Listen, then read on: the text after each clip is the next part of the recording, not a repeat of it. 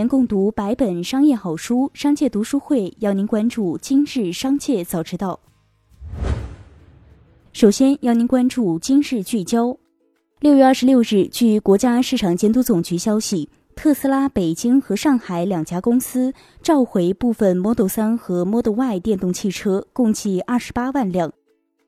召回范围内的车辆，由于主动巡航控制系统问题，易造成驾驶员误激活主动巡航功能，极端情况下可能导致车辆发生碰撞，存在安全隐患。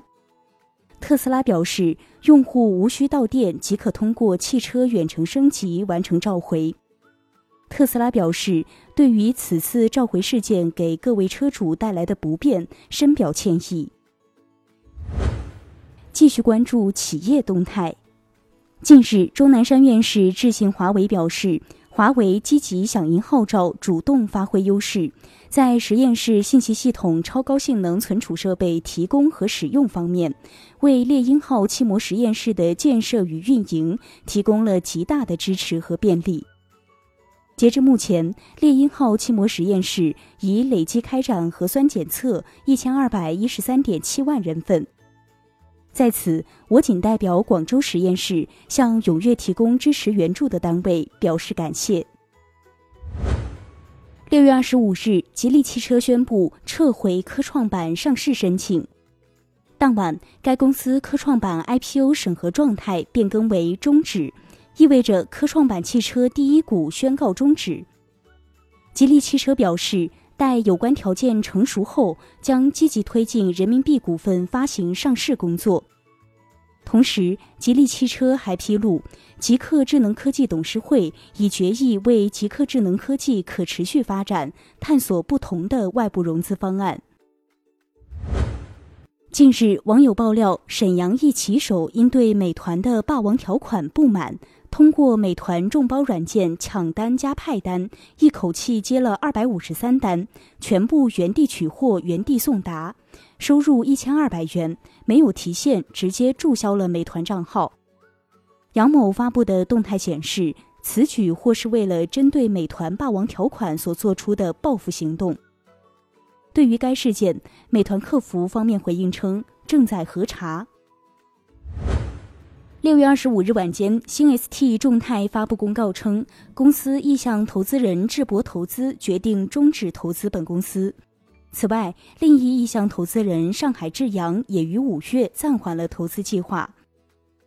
今年一月十一日，新 ST 众泰披露，有两家意向投资人已缴纳意向保证金，自此，新 ST 众泰股价一路飙涨，被称为“妖股”。股价从一点一四元一路上涨至六月二十五日的七点五二元，涨幅高达百分之五百五十九点六五。六月二十三日，深交所下发关注函，表示新 ST 众泰持续经营能力存在不确定性，将面临终止上市的风险。专家曾表示，股价上涨超出外界对新 ST 众泰预期的话，会让投资人望而却步。六月二十六日，美股每日优先上市首日开跌百分之十八，开盘价报十点六五美元，较 IPO 价为十三美元每 ADS 跌百分之十八。截至收盘，每日优先跌三点三四美元，报九点六六美元，较发行价跌百分之二十五点六九。招股书显示。二零一八年至二零二零年，每日优先的净亏损分别为二十二点三一六亿元、二十九点零九四亿元、十六点四九二亿元。二零二一年一季度，公司的净亏损为六点一零三亿元，而上年同期亏损额为一点九四七亿元。植发机构雍和医疗日前向港交所递交招股书，若成功上市，将成为植发第一股。资料显示，中国植发市场前景广阔，雍和医疗近三年收入大幅增长，但其中近半用于营销，研发占比不足百分之一。如此智突，真能被资本市场认可吗？接下来将目光转移到产业纵深领域。新一批基金投顾资格正式获批，广发、博时、新政全球、招商、工银瑞信、交银施罗德等大型基金在列，而业内人士预计，基金投顾未来规模将达万亿级别，发展空间巨大。近期正是荔枝大批量上市的时候，在广东，品类丰富的荔枝不仅在国内畅销，也以最快的速度发往了国外。据广东省农业农村厅的数据，今年广东荔枝年产量将达一百四十万吨。截至目前，有超过一点五万吨的荔枝出口到了二十多个国家和地区。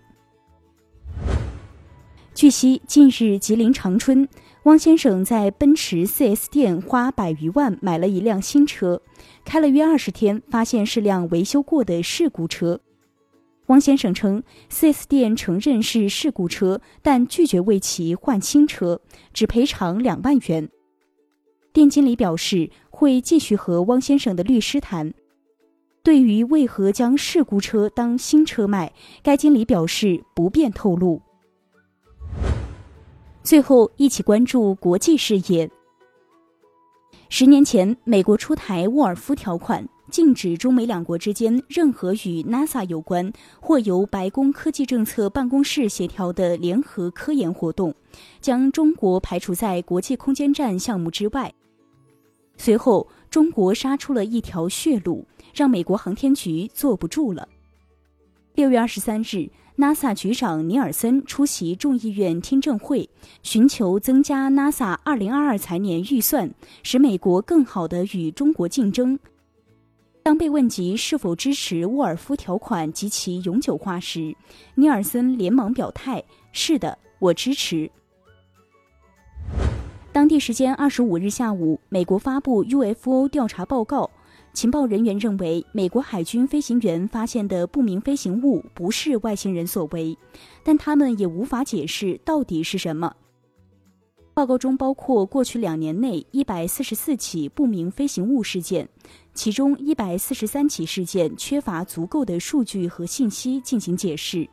该报告称，没有明确迹象表明这些飞行物存在任何非地球原因，但也没有排除这种可能性。以上就是今天的全部内容，感谢收听，我们下期再见。